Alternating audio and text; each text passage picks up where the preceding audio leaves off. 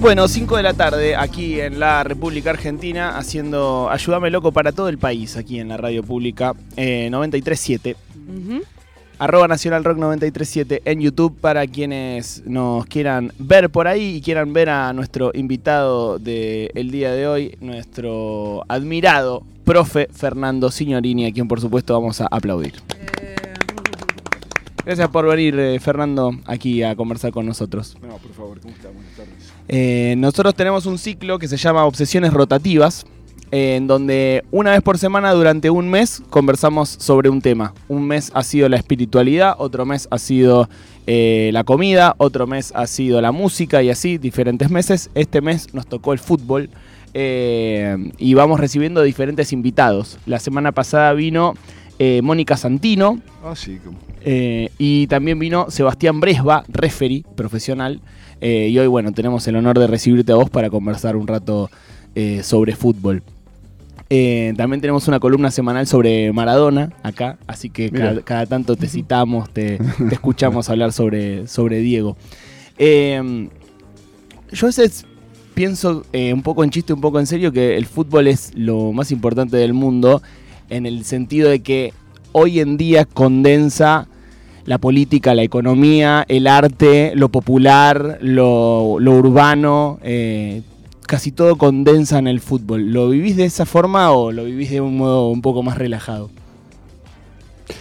Sí, lo que pasa que mm, eh, a mí desde siempre me dijeron que era un perro verde en el ambiente del fútbol, ¿no? Porque en la mayoría de los casos no coincido en nada con el modo en que se ha posicionado el fútbol dentro de la sociedad casi mundial, diría, eh, pero sobre todo en la Argentina. Yo creo, es más, que hace, hace mucho tiempo el sistema ha descubierto en él un argumento fantástico para frivolizarnos, para estupidizarnos, para hacernos ovejas de un rebaño que ellos manejan a su antojo y paladar, para que no pensemos, para sobre todo para tribalizarnos, porque si vos sos de un equipo tenés que odiar al otro, si sos de un país tenés que, que odiar eh, y no, yo con eso no tengo absolutamente nada, nada que ver, yo por eso hasta llegué al extremo de que mm, en el último mundial, por, su- por ejemplo, ¿no? que a un año del comienzo yo recibí una serie de informes a donde se hablaba de la brutalidad que se ejercía sobre los trabajadores que construían los estadios en Qatar, a donde se contaban ya más de 6.500 víctimas, gente de origen muy humilde de los países periféricos que iban ahí como para poder eh, eh, tener la posibilidad de, de ganar unos pesos, Mm. eh, gente que en su mayoría de la, de la misma condición social que también la mayoría de los papás de los jugadores de Argentina y de Latinoamérica y del África, que si hubieran estado en esas condiciones también hubieran sido víctimas. Entonces, mm, como eso me, pegó mucho, me, dolió, eh, mm, más allá de saber también eh, todo lo que había pasado, los hechos de corrupción, para otorgarle esa sede a un país que no, no tenía ninguna historia siquiera. Entonces se me ocurrió que algo tenía que hacer y pedí una reunión con Horacio Pietragala, que es el director de Derechos Humanos del organismo Derechos Humanos de Argentina. Eh, me la concedieron. Y entonces fui, le llevé los artículos, le dije de qué se trataba, que siendo ese organismo eh, tan importante en el mundo por, eh, bueno, por madres, por hijos, por, por los desaparecidos, tendría que salir una proclama pidiendo que ese mundial no se jugara en ese lugar por todo lo que había pasado y que ha- había además que convocar al secretario de la UOCRA, eh, que era el gremio de la construcción, cuyos compañeros estaban siendo eh, brutalmente tratados eh, en, Qatar, ¿no? Le encantó la idea, mm, quedó en contestarme y como a las tres semanas recibí su llamado y me dijo que todo eso lo excedía porque era un tema que tenía que pasar por, bueno, por otros organismos eh, del Estado. Eh, así que, claro, si él no podía hacer nada, mucho menos podía hacer yo. Yo hice lo, lo que humanamente podía hacer y decidí que desde entonces el Mundial a mí no me interesaba para nada, precisamente por eso. Pero yo no quería ser oveja de ese rebaño. Y si vamos al fútbol, no, no yendo al fútbol eh, mainstream o al fútbol eh, comercial, sino al fútbol como deporte, como incluso como hecho social, ¿no? Vos fundaste Villas Unidas. Digo, ¿existe un fútbol de, rebelión, un fútbol todavía en donde eh, la cosa pasa por otro lado, ¿no? Es muy difícil, ¿sabes? Porque ni siquiera el Estado se interesa por eso. ¿Te das cuenta? Villas Unidas sería un proyecto maravilloso, eh, porque en definitiva el fútbol eh, u otros deportes que pueden nacer a partir de, que, esto siga avanzando, eh, es simplemente el catalizador para que miles y miles de chicos de toda Argentina, imagínate que hay 5.500 barrios para una población de casi 6 millones de habitantes en esas mm. condiciones, entre villas miseria, asentamientos. pero lo que realmente a mí me importaba cuando lo pensé fue que mm, todos aquellos que no llegaban, y los que no llegan son la mayoría, porque las estadísticas dicen que más o menos de, miles de jugadores pueden llegar dos o tres. Eh, entonces, ¿qué hacemos con nosotros? Bueno, a, los otros, em, por ejemplo, escuelas de oficio, para que no pudiera eh, trascender a través del deporte, tenga por lo menos una luz en el final de ese túnel, a donde tantos chicos hoy están, porque realmente no tienen posibilidad de nada. El, el sistema es brutalmente perverso en eso. Yo recuerdo perfectamente, porque tengo muy mala vista, por eso Diego me decía el ciego, pero tengo buena memoria, y yo recuerdo que la señora María Eugenia Vidal, cuando era gobernadora de la provincia, en la opulenta mesa de la Sociedad Rural Argentina, dijo, ¿para qué vamos a construir universidades si sabemos que los pobres no llegan? Bueno, entonces, entonces ¿para qué estás ahí? Porque si la educación y el fútbol también, es un hecho cultural. Si no sirve para, mejorarnos, para hacernos mañana eh, mejor que hoy, si, no sirve como un elemento transformador de, esa realidad social que, tanto duele, ¿para qué sirve? Para dar una vuelta alrededor del, obelisco, colgar la bandera y el otro día, y los chicos que se siguen muriendo de hambre, porque Argentina, que es un país que tiene alimentos por aire, por mar y por tierra, padece, según las últimas estadísticas, casi un 7.2 de mortalidad infantil por cada mil chicos nacidos vivos. Pero de eso nadie habla. Mm. Nadie habla que chicos de edad eh, juvenil, adolescentes, que quedan afuera de las convocatorias, ponen fin a su vida con un disparo en la 100, como pasó en Mar del Plata, como pasó en, eh, Santa Fe, porque bueno, porque no están a la altura de lo que la sociedad y a lo mejor sus mismos padres, que hoy también son elementos de, de presión, por algo no hace mucho Pipo Gorosito dijo algo que es risueño, pero que es preocupante, que los equipos formativos había que formarlos con, chicos huérfanos para evitar eh, el problema que, traen los padres. ¿no? Pero entonces, ante todo eso, yo digo que si el Estado no interviene, y el Estado tendría que intervenir, pero no interviene, porque yo no veo ninguna plataforma política de ningún partido, que realmente alguien hable en serio de eh, cuál es el rol que tiene que cumplir el deporte en la sociedad. Y el rol que tiene que cumplir el deporte en la sociedad es más que nada formativo.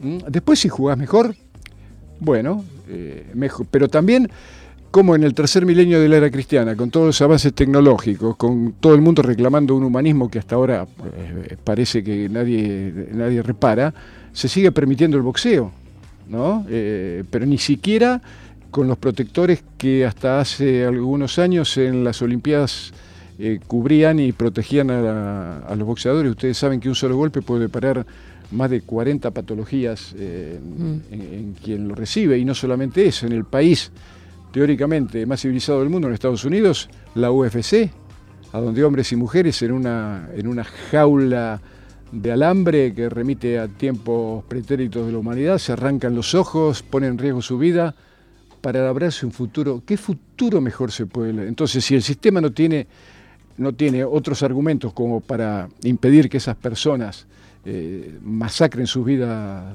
de esa manera con tanto salvajismo, entonces ¿para qué sirven, para qué sirven los gobiernos? Y en el, ante la ausencia ahí del Estado, eh, siempre existió un, actor fundamental que entiendo que cada vez existe menos, bueno, sobre todo por, por esta ausencia y por este abandono, que eran los clubes de barrio, ¿no? Eh, como, como formadores y como también espacios de contención, ¿no? Eh, ¿Vos ves que, cada vez existen menos, que, se les da menos, menos pelota? Claro, y además que se mantienen abiertos simplemente por el amor de, la gente, que mantiene sus puertas abiertas, porque ¿a dónde irían los chicos? Entonces no hay política de Estado referidas al deporte. Y digo, si el deporte es un hecho cultural, bueno, ¿a dónde está el Ministerio de Cultura? Mm. ¿Qué hace el Ministerio de Cultura en, temas que, tienen que ver con el deporte? ¿Qué hace el Ministerio de Salud Pública? Porque hay chicos que van a los entrenamientos y saben que que no pueden hacer ningún esfuerzo porque ni siquiera tienen para comer. Porque lo mismo que sufría Diego allá en, la década del 60, lo que padecía él y, tantos otros chicos, sigue sucediendo. Entonces eso debería avergonzarnos, porque después la gente le pide a los jugadores una perfección que si ellos mismos se exigieran para cada día en las cosas que hacen, esto, este sería un país mucho distinto y eh, muy distinto y mejor. ¿no? Y Fernando, ¿por qué eh, con todos los quilombos que tenemos, eh, que vos los venís mencionando en esta conversación, pero que también ya conocemos un montón de otros quilombos que tenemos en la Argentina, ¿por qué nos apasiona tanto igual? Porque digo, hay algo que es genuino, que es que hay gente que quizás no tiene para comer y que yo no digo que le cambie la vida que gane su equipo, pero que aunque sea le da una, felicidad extra o aunque sea le da un eh, algo eh, diferente en qué pensar, digo, ¿qué vamos a buscar los argentinos en esta cosa que nos apasiona tanto? Yo creo que sí, que también, eh, también en eso hay, hay cosas que habría que revisar. La masa no piensa, la masa es pensada. Y, el fútbol está siendo utilizado para eso, en columnarse detrás de, una camiseta. Mañana va a pasar en, Boca Racing, por ejemplo. Eh, es mentira, en realidad, que a la mayoría le guste el fútbol, es mentira. ¿Sí? Porque si, claro, eh, ¿de quién sos hincha? De Tigre.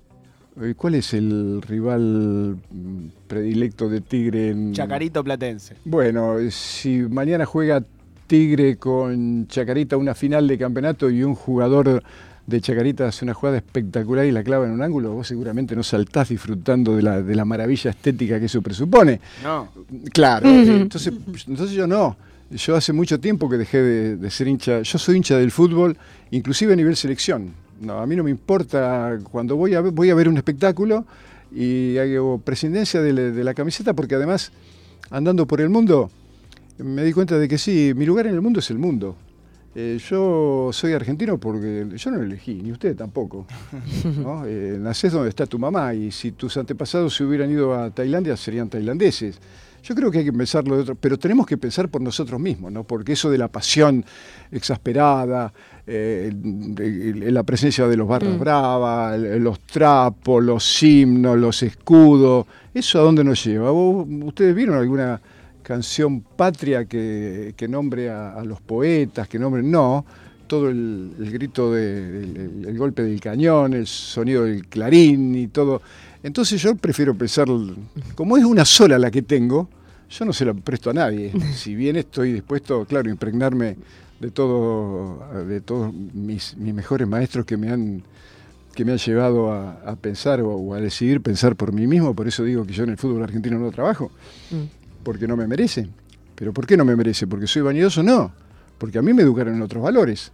Entonces sería una falta de respeto a, esos maestros eh, y, a, los que hicieron grande la patria pensando de otra manera, no eh, simplemente por el hecho de que de disputar un partido de fútbol en, él se juega eh, el destino del país, el honor, porque estos mismos chicos de la selección que fueron ovacionados, ¿qué hubiera pasado?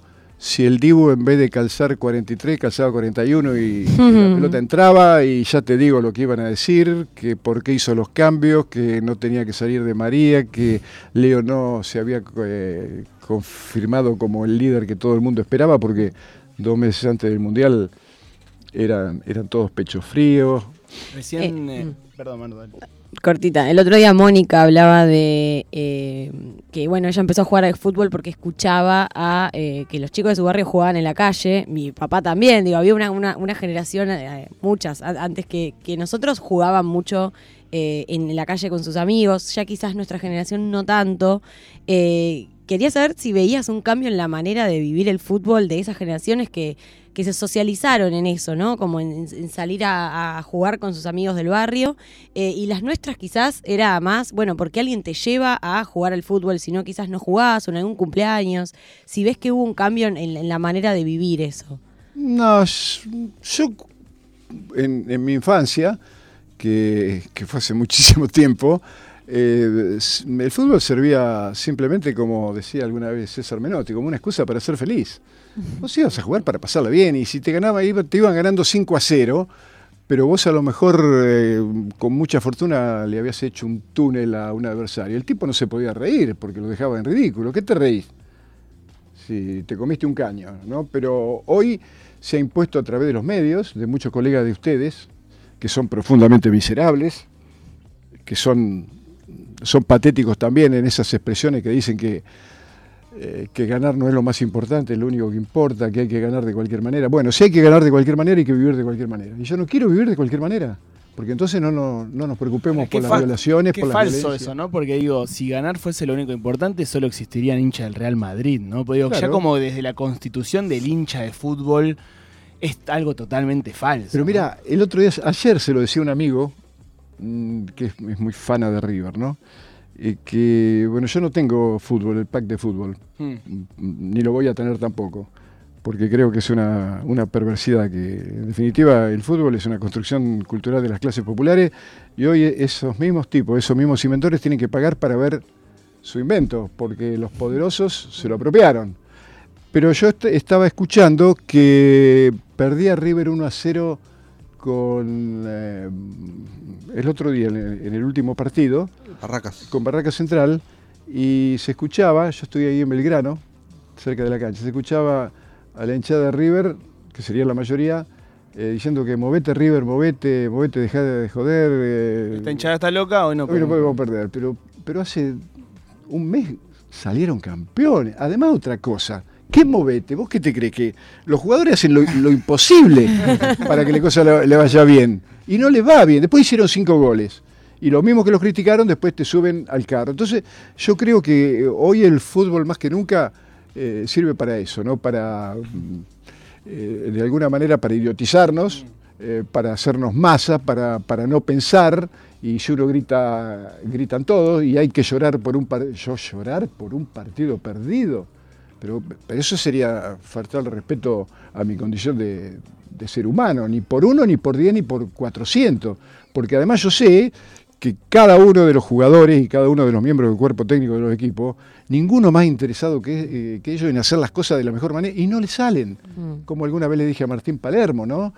Fíjate, Martín, cómo será de, de extraño el fútbol, que vos, que sos un goleador de raza, erraste tres penales en un mismo partido y después hiciste un gol de cabeza de la mitad de la cancha. Sí.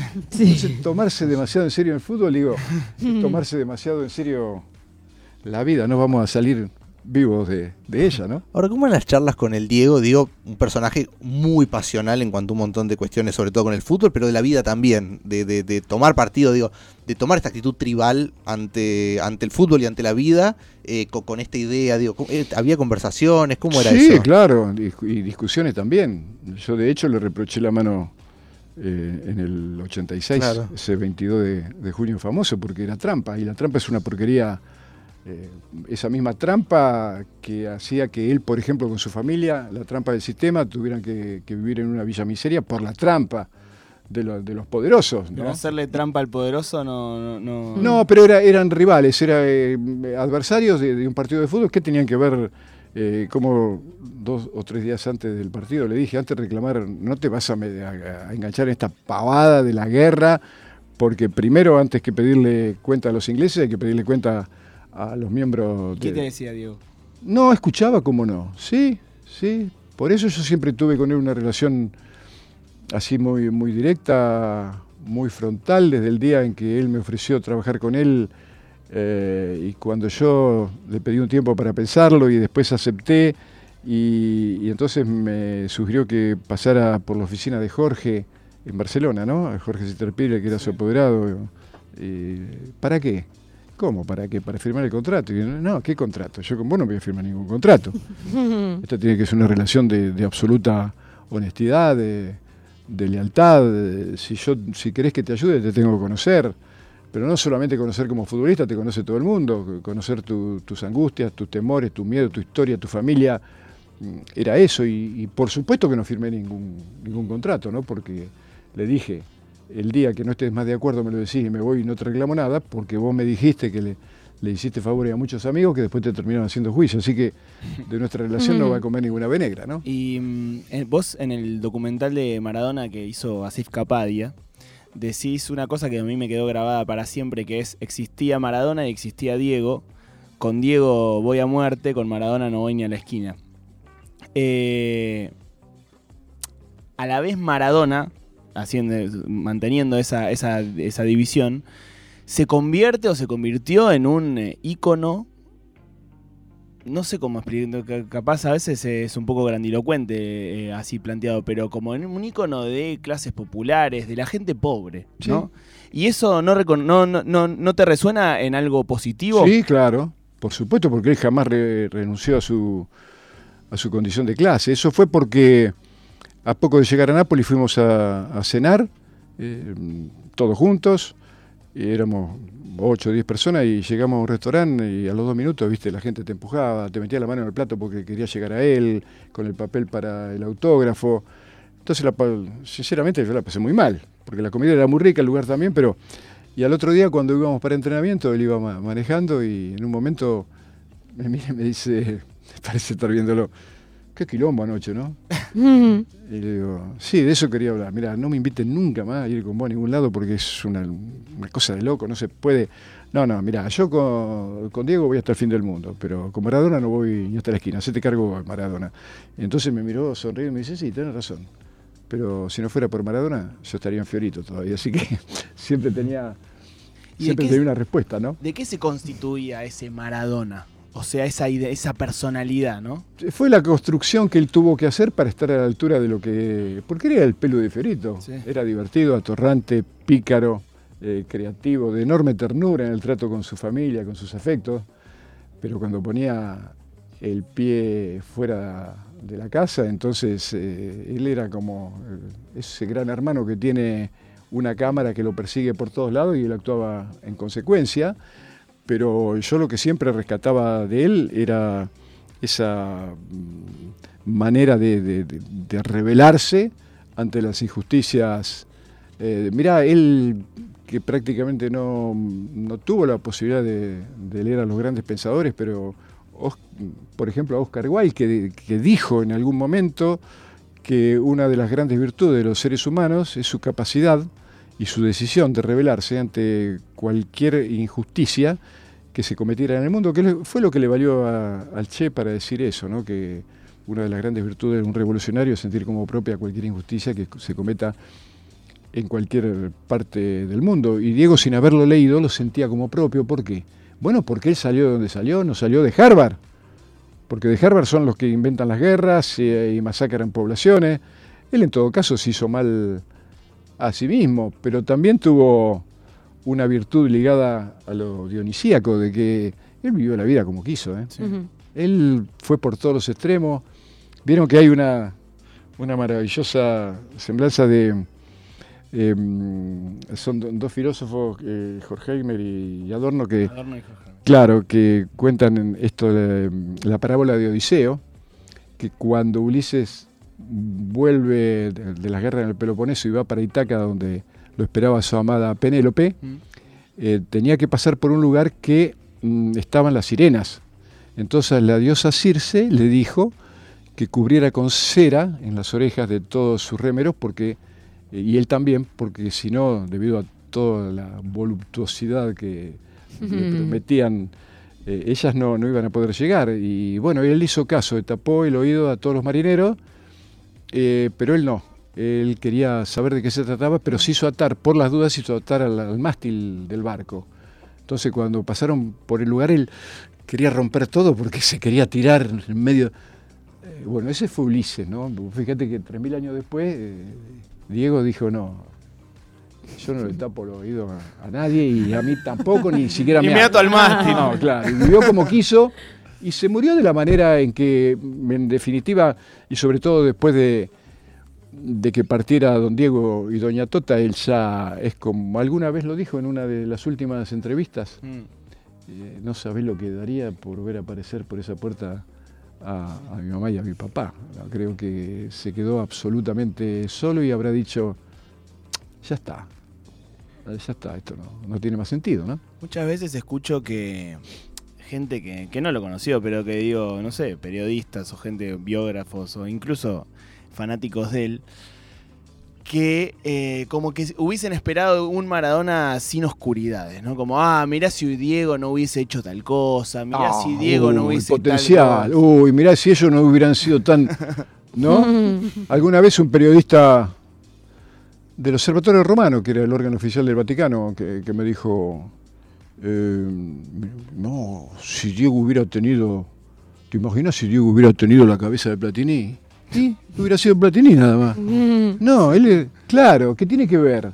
Platini, ¿quién lo recuerda? Y a Diego lo van a. Mirá, nos acordamos de, qué sé yo, de, de- de Aristóteles a, a Platón y hace 3.000 años y no había radio, no había televisión, no había redes, no había nada. Y, y los tenemos hoy con nosotros. Imagínate en este momento de la, de la evolución hasta cuándo se van a acordar de Diego, hasta el último sol. Y mm, cito, eh, esto lo, lo- lo uso porque lo cito a él, que dice, ¿sabes el jugador que hubiese sido yo Sí, si no me drogaba? Vos eh, que Sí. co- lo conociste quizás eh, más que nadie como, como deportista, Sí. ¿sí, lo sentís que, que hubiese podido sacar aún más ventaja eh, física y deportivamente? Yo creo que hubiera llegado a ser el único jugador que jubilado seguía jugando al fútbol, porque era, era una bestia, eh, yo creo que incomparable desde ese punto de vista, sobre todo desde el carácter, ¿no? Porque eh, co- como, como talento y como magia de juego, eh, Leo es exactamente igual, pero él, él tenía ese plus de- del, del carácter, de la rebelión, y que no tiene nada que ver, creo, con eso de que salió de donde salió, ¿eh? Mm. Porque yo conozco mucha gente que sale de esos lugares y es tremendamente sumisa. Y por ejemplo, el padre Mujica, que era de, de- de otra, o, o el mismo Che Guevara, que eran de clases mucho más acomodadas, sin embargo, expusieron su vida para defender un, un ideal. Él era así porque la naturaleza lo, lo hizo así. Y es muy raro todo esto porque a veces te piden, eh, ¿cómo lo explica? No lo explico, porque son inexplicables están para ser eh, admirados, salvo que uno sea muy vanidoso, muy estúpido y le ponga palabras a lo, a lo que no puede ser explicado, ¿no? Eh, siempre, o muchas veces leí que gran parte del acercamiento de Diego a la política, a los derechos humanos, eh, estaba ligada, bueno, a conversaciones con vos, con Alejandro Sabela. Eh, ¿Cómo fue eso? Ese proceso de Diego de, de- de ir tomando otra, otra conciencia social. Lo que pasa es que cuando yo lo conocí, él era un nene, tenía 22 años. Y, a los 20 eh, y ya a los 22 años está en la cima del mundo, eh, qué sé yo, lo buscaban los sponsors, las multitudes lo aclamaban o lo odiaban como pasaba del centro hacia el norte de Italia, él era eh, también fue el reivindicador de, una zona de Italia que era eh, prácticamente me- menospreciada y él mismo eh, fue admirado cuando, cuando trepó al Olimpo de, los dioses, pero mientras vivía en Fiorito era despreciado, era ignorado. eh, y todavía eso sigue, sigue pasando con estos chicos, ha pasado con, qué con Tevez, con el Kun, con, con Román, Juan Román y tantos chicos que hoy el poder eh, les sonríe y se les hace amigo y lo- se lo ponen para la foto porque lo necesitan, pero eh, en definitiva lo desprecian y hasta le da bronca que anden en los mismos coches que andan los poderosos y que vivan en los mismos barrios. Pero bueno, esto es- y Diego lo sentía, lo sentía y lo sabía perfectamente que era así. Y alguna vez me vio leyendo un libro porque yo era bastante lector de- del, del fenómeno de, de la revolución eh, cubana y, y, bueno, me empezó a preguntar y alguna vez en alguna concentración yo le- se lo di y él después empezamos a charlar eh, y bueno, empezó a interesarse mucho por ese te- tema y eso fue acentuando todavía su posición en contra del poder y sobre todo de las injusticias del poder, ¿no? Eh, hasta que en el año 87 eh, me invitó a... Yo estaba en Lincoln, de vacaciones estábamos y, y me llamó, como siempre, él, ¿no? Que mañana me voy a Cuba por, con, con Claudia, bueno, eh, ¿querés venir?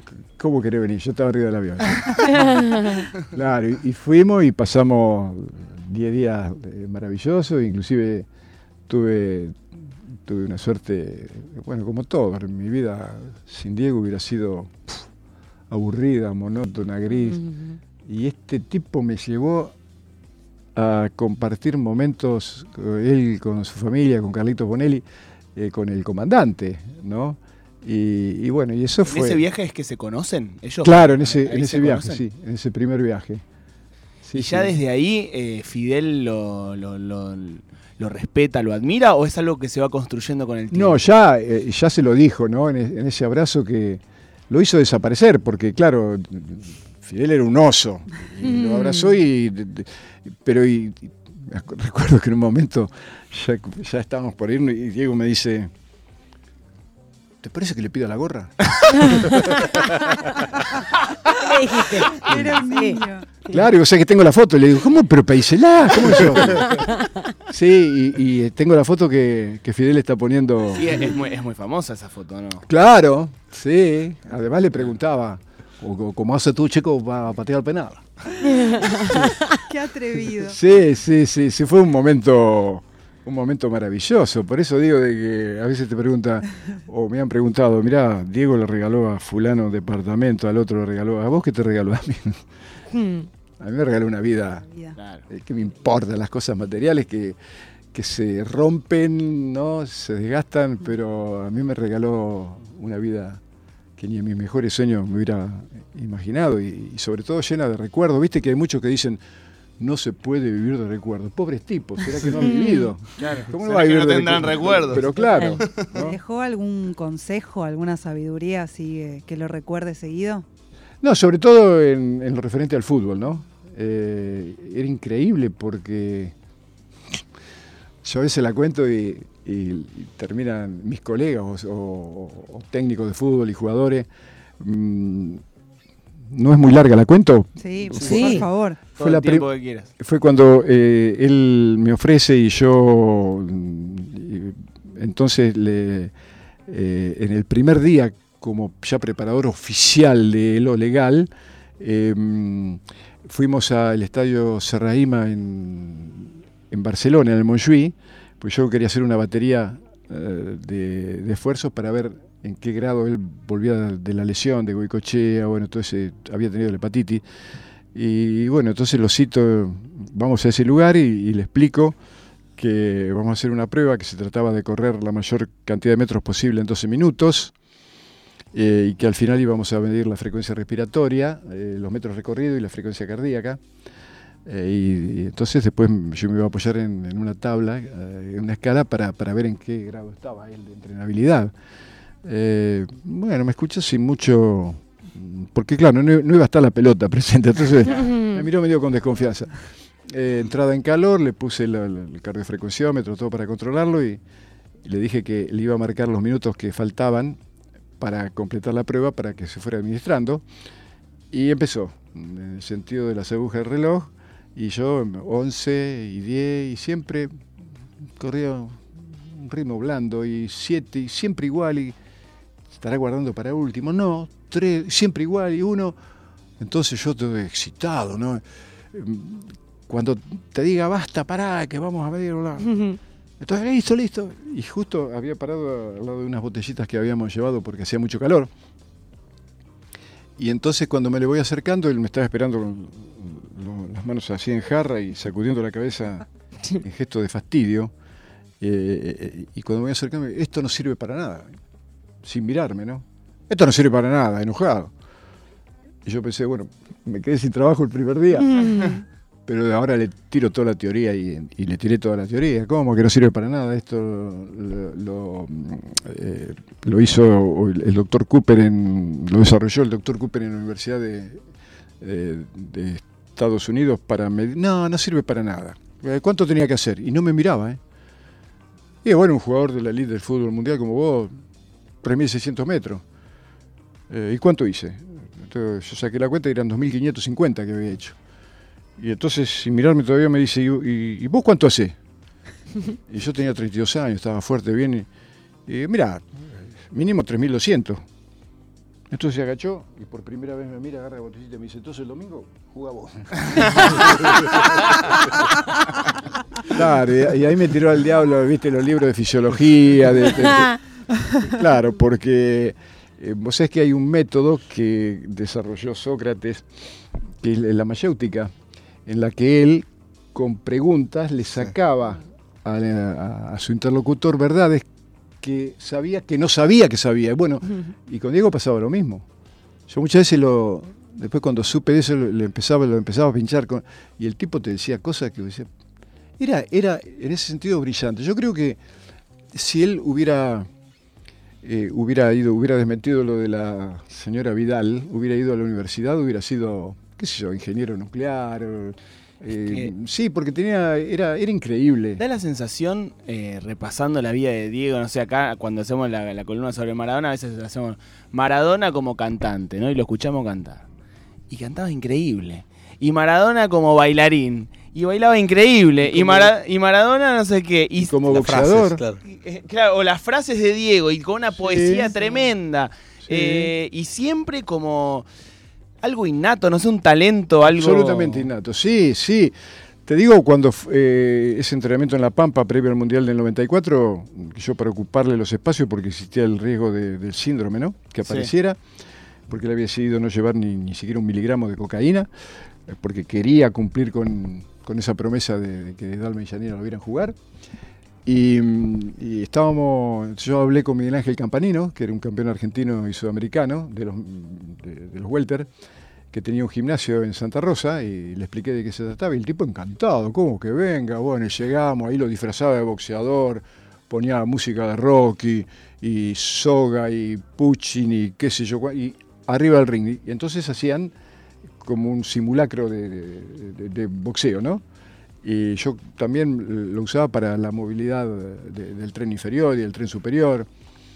Y en un momento Miguel Ángel se bajó y estábamos con don Diego al borde del ring tomando unos mates y se le acerca y le dice, don Diego, menos mal que el nene se dedicó al fútbol porque si se dedica al boxeo me llena la cara de dedos. sí, porque tenía una, era increíble esa capacidad que tenía, que también la tiene Messi. que también la tiene Leo, sí, pero yo lo he descubierto, es un extraordinario jugador de ping-pong, por ejemplo. Mira. ¿No? Eh, y Diego tenía esa- esas cualidades, son tipos que, qué sé yo, que nacen dotados por eso. ¿Cómo lo vas a explicar? Eh, Mm. Por si alguien no lo sabe, Fernando no solo estuvo muchísimos años como entrenador eh, personal de Maradona, sino que además fue el preparador físico de la selección en el eh, Mundial de Sudáfrica, ¿verdad? Digo bien. En el 2010, sí. Eh, así que también estuvo con, con Leo Messi. Eh, y en ese, en ese tiempo en La Pampa, eh, ¿sí se sintió el síndrome de, abstinencia o no? Una sola vez, fue un, yo lo, conté alguna vez, eh, que em, era casi medianoche, estábamos por ya ir a, ir a dormir, yo estaba leyendo en una mesita de luz con un, pequeño velador, y entonces escucho un ruido en la puerta y, y me giro y era Diego que me miraba con los ojos muy fijos así, y, y me hizo una seña con la cabeza como, vamos. Hmm. Entonces yo me abrigué porque hacía un frío, a esa hora era bajo cero, ¿no? Porque eh, era mucho, mucho el frío que hacía en, en ese lugar. Era un desierto en el medio de la. Pampa, 40 kilómetros de Santa Rosa. Y, y bueno, y salimos y una noche que parecía de día porque la luna se había puesto de acuerdo para que todo fuera así. Y entonces correr, saltar, empujarme, te empujo, una lagartija, otra, otro pique, otra bata que... Ya está, ya, está, ya, ya pasó. eh. Mm. Entonces nos volvimos así con un abrazo afectuoso eh, hacia, hacia la casa porque había pasado. Fue, sí, fue el único día que, que apareció. Y yo sabía, por eso la elección del lugar, porque Mm. había tres. Uno era un Aras acá cerca de Buenos Aires, eh, Aras La Quebrada. Y Otro era un lugar en Norberto de la Riestra, partido 25 de mayo. Otro Aras de la familia Yuri. Y el tercero, este Campo Innoto, que, que él no conocía. Y, y a dónde queda? No, ahí se queda como 40 kilómetros de Santa Rosa, en el medio. Ese. ¿Por qué ese? ¿Por qué ese? Porque si querés llegar a donde ya eh, llegaste, tenés que salir del mismo lugar, tenés que salir de Fiorito. Así que vamos a precisar la mayor intimidad posible, fuera de las cámaras, de, de todo lo que se te viene, del, del enjambre que te persigue a todos lados. Y, el- y cuando llegó, recuerdo que nosotros habíamos, eh, con don Diego, eh, habíamos llegado el, el día anterior y, y él lo hizo el- el- un domingo junto con Marco Franchi en un vuelo que teóricamente era reservado, había como 500 personas esperándolo. Y cuando llegó y saludó y fue a la habitación, cerca de mediodía, eh, claro, lo primero que hizo fue buscar la televisión. Y cuando, ¿por qué televisión? Era un, era un solo canal y no se veía nada porque estaba... Entonces abrió la, la ventana y me, me dijo eso, ¿no? ¿Dónde me trajiste, ciego? Y se acordó de mi mamá, de mi hermana. Y yo le respondí a don Diego, ¿y este quién es hijo de Anchorena? A ver, ese campeonito le traje. Claro. Con Diego y en general es un laburo el de preparador físico medio de psicólogo también, ¿no? Fundamentalmente porque un gramo de tejido cerebral pesa más que 80 kilos de músculo. Mira, si lo de arriba quiere, lo de abajo puede. Como hizo Filípides para correr por primera vez eh, esa famosa eh, carrera de desde la batalla de Maratón a Atenas para avisarle a sus conciudadanos de, de la victoria. No se había preparado. ¿Y qué lo movió? Le movió la emoción. Claro. Ni ustedes mismos. Y yo, por supuesto, eh, sabemos qué es lo que podemos hacer en, en un momento de, de máxima, de máxima emoción. No lo sabemos. Ni la ciencia lo puede saber, ¿eh? Mm. No lo sabe. Por eso es todo aproximativo. Te hablan de la fatiga y vos podés, un tipo este está, está muerto, tirado, y aparece un Rottweiler que se lo quiere comer y el tipo sale corriendo y se sube al obelisco y hace equilibrio. ¿Y por qué? ¿Y quién lo explica? ¿No? Fernando, para cerrar, antes te agradecemos muchísimo esta conversación. Eh, te la voy a hacer de obstinado nada más. Eh, uniendo un poco lo que hablamos al comienzo, ¿no? De- de- del fútbol como, bueno, como ese, ese sistema bastante perverso, pero uniéndolo a, a Maradona, a Maradona como, como ícono. Eh, no sé, a mí me ha pasado de, viajar a lugares a- recónditos, a Turquía, estar en pueblos, no sé, a dos kilómetros de Siria, con gente que no tiene ni idea de nada. Y yo tengo un tatuaje de Maradona, y que lo vean y que, y que se genere como una especie de, de hermandad del tercer mundo. Sí. ¿no? Porque no te pasa con un alemán. No. Te pasa con un turco, con, una, No. con un eh, africano, con un, eh, con un boliviano. No. Eh, entonces, no hay algo, y, y no sé, puedes decirme que no, yo de, de caprichoso nomás. No hay algo de, de Maradona, del fútbol, que, que tiene un componente de, qué sé yo, aunque sea de, de una pequeña rebelión simbólica, de, por decirlo de alguna forma, o es solo un deporte, o es solo una herramienta de, de- de control. Es solo un deporte. Perfecto, está perfecto. Eh, tenemos acá, antes de, de despedirte, el Kinichin, que es una mezcla entre la quiniela y el ichin que tenemos en este programa. Vos elegís del 1 al 80 y esto te devuelve una frase. Puede ser de un personaje de lo más aleatorio. Puede ser Manuel Belgrano o Moria Kazan. Puede ser Maradona también. Puede ser Sí. Maradona, debe haber algunas de, de Diego. Así que del 1 al 80. El Fernando. 22. El 22. Una frase de Martín Fierro. Upa. Yo soy torero en mi rodeo y torazo En en rodeo rodeo, ajeno. ajeno. Gracias por haber venido. No, por favor. A ustedes la pasé muy bien. Gracias. Pasó Fernando Signorini por aquí por las obsesiones rotativas. Este mes, el fulbo.